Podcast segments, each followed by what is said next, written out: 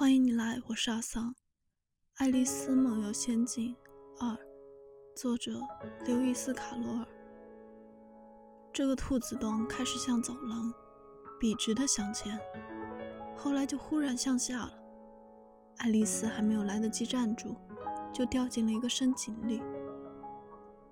也许是井太深了，也许是她自己感到下沉的太慢，因此。他有足够的时间去东张西望，而且去猜测下一步会发生什么事。首先，他往下看，想知道会掉到什么地方，但是下面太黑了，什么都看不见。于是，他就看四周的井壁。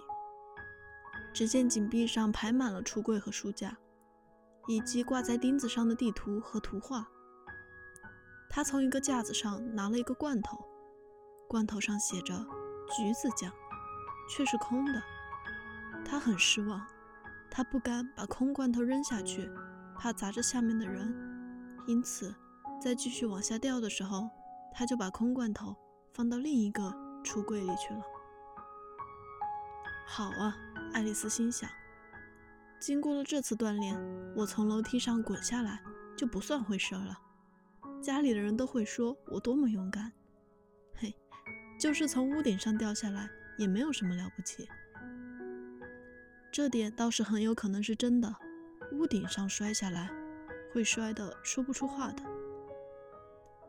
掉啊掉啊掉啊，难道永远掉不到底了吗？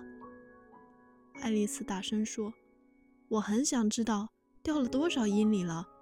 我一定已经靠近地球中心的一个地方了。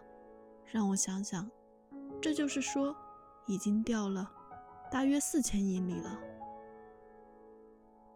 我想，是的，大概就是这个距离。那么，我现在究竟到了什么经度和纬度呢？爱丽丝不明白经纬度是什么意思，可她认为这是挺时髦的字眼，说起来怪好听的。